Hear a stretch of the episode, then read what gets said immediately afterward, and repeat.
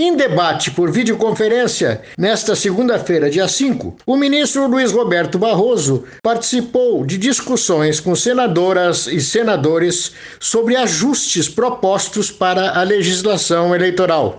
Entre os temas, os destaques foram as sugestões de voto distrital misto, a volta da propaganda partidária e a possibilidade de eleitores que residem no exterior possam escolher candidatos para outros cargos, não apenas de presidente da República. O presidente do TSE criticou a proposta pelo sistema proporcional em lista aberta e defendeu o sistema de distrital misto. O ministro Luiz Roberto Barroso defendeu a reserva progressiva de vagas para mulheres e não apenas de candidaturas femininas, além dos problemas com a implantação do voto impresso. Do TSE, Sérgio Oliveira.